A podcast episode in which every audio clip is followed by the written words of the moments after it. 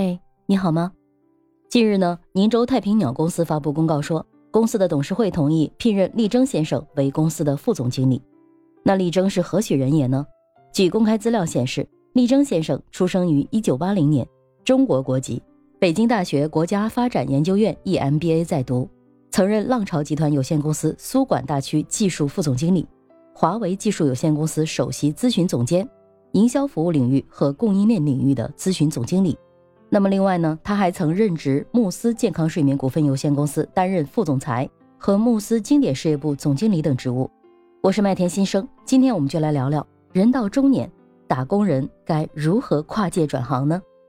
随着这个时代发展和变化，我们发现啊，一些行业确实正在日薄西山，而有一些行业正在蓬勃发展，比如互联网界的大裁员，房地产的低谷，还有教培行业。一大波的职场人士被迫迈上了转行转岗之路。虽然说很多人都说疫情过去了会有温和的复苏，但疫情这三年降本增效的烙印还是被深深的植入了大中小企业的骨髓中。疫情带来的创伤仍需要时间去愈合。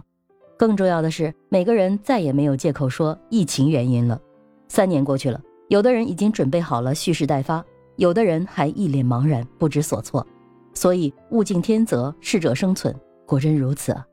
另外呢，就是即便在同一家企业，有的岗位的薪资增长比较慢，而有一些岗位因为它在市场上更稀缺，经常成为企业涨薪的香饽饽。所以，我们该如何在新的一年里规划自己的职业生涯，让自己在更好的赛道、更具成长性的岗位中攫取自己的那部分价值？那么，转行或是转岗，就是需要我们去主动思考的一个话题了。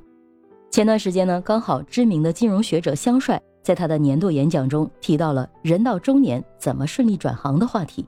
那香帅呢给出了一条转岗转行的原则，叫迁移到技能相近但是趋势向上的岗位。那么什么叫技能相近但趋势向上呢？技能相近，香帅呢举了董宇辉的例子，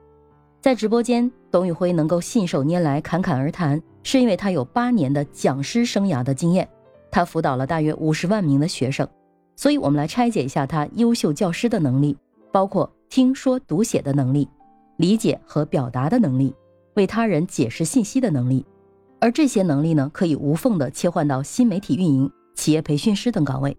同样是讲知识，从课堂里面讲到直播间里讲，输出知识本身并没有变，也需要长期大量的积累和刻意的练习，但是却从一个行业跨越到了另外一个行业。同样的案例呢，还有我们刚刚认识的那位 UP 主唐昊，他的二舅治好了我的精神内耗，火爆全网。而他呢，也曾经在猿辅导担任历史老师。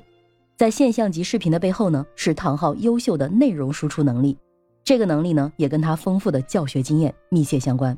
所以，老师这个职业只是个身份，而读写能力、理解表达能力、解释信息的能力和共情他人的能力，才是我们转行所必备的关键技能。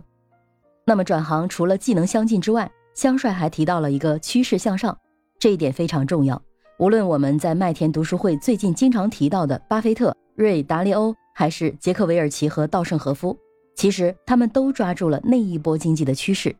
所以，我们平常一定要审时度势，多多阅读和分析相关的经济数据和宏观的报告，抓住经济发展的趋势，并且在其中呢找到适合自己的赛道和行业。这样呢，才能够去找到那些趋势向上的行业和岗位。比如说，最近的知识大 V 们都在举办各种各样的年度演讲，在这些年度演讲干货背后呢，相信一定有适合你的职业发展机会。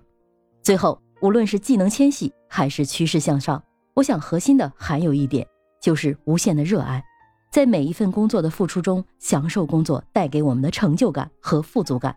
享受生命的绽放和成长。我想。这些才是我们跨界转行最需要的原动力吧。在这样一个以变是唯一不变的时代，我们过去父母的那个一辈子对一个职业从一而终的事情会越来越少。在转行变得越来越普遍的今天，你只需要打开思维的框架，用心沉淀自己的职业技能，明确自己未来聚焦的赛道去冲刺，就能找到适合你职业发展的赛道。就像罗振宇在他的跨年演讲中说的一样。把人生的经历全部打包，换个战场还能开张。新的一年，祝福你也可以换个战场，重新开张，每一天都可以全情奔赴你所热爱的事业，全心投入的过好自己的每一天。我是麦田新生，关注我，收听更多的成长话题吧。